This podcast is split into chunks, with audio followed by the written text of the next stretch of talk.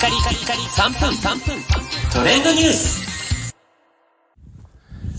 ナビゲーターのしゅんです。今日あなたにご紹介するのはこちら3分トレンドニュース。2021年最も再生回数が多かった放送についてご紹介いたします、えー、そちらがですね今年の1月27日に放送しました話題沸騰中クラブハウスをやってみたという回が実は一番再生回数が多かったものになりました。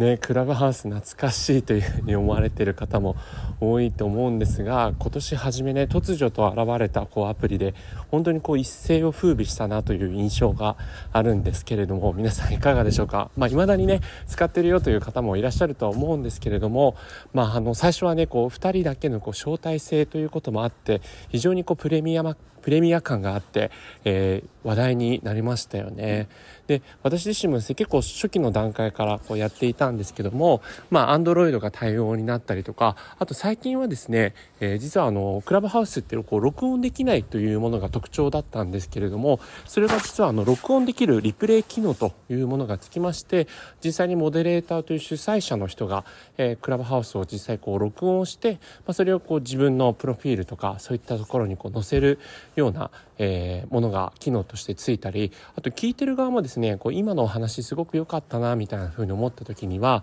その、えー、瞬間の、前30秒をですね録音されたものを SNS にこうシェアできる機能というものもついたんですね。なのでそういったところからすると結構こうクラブハウスもですね進化してるんだなというところがあってでなんかあの間もなく日本語も対応版が出るという噂もあるので、えー、もしかしたらねまたちょっとブームが来るかもしれないんですけれども、まあ、あのクラブハウスとはみたいなところからですね実際にその1月27日の回では、えー、こういったものですよっていうのを、まあ、3分の間によくこんだけ収めたなっていうぐらい聞かしてみたんですけど結構あの事細かに、えー、特徴とかを伝えている番組が、まあ、一番再生回数も多かったですし、えー、いいねの数もすごくねありがたいことに多かったというところで、えー、このナビゲーター旬の放送の中では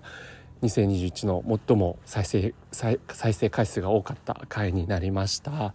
はい。ということでねさまざまなこうジャンルに基づいてこうお届けしていきましたけれども、えー、皆様のおかげで今年のね最も再生回数多かったのはそれだったので、